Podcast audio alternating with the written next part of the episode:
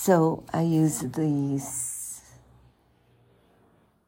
app to keep track of my tasks.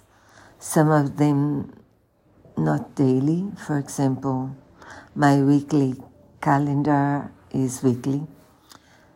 My I have to take medicines every four days, for example. Some other tasks I do daily, like meditation, Duolingo, or expect me myself to, to do daily, not always, so I can keep track of my success in doing any of those.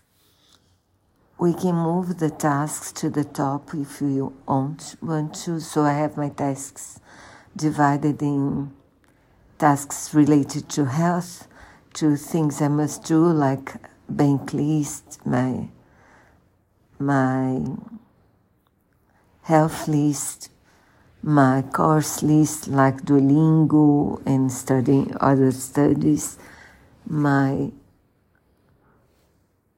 improving myself list, for example, like meditation and gratitude, writing about my my feelings, for example.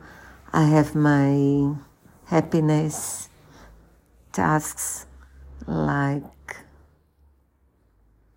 going to the movies, walking outside, going to the swimming pool, etc. So we can put in how many tasks as we want. We can decide the frequency and we can, can keep track of how well we are doing what we expect us, ourselves to do. So it's a good one. I recommend it.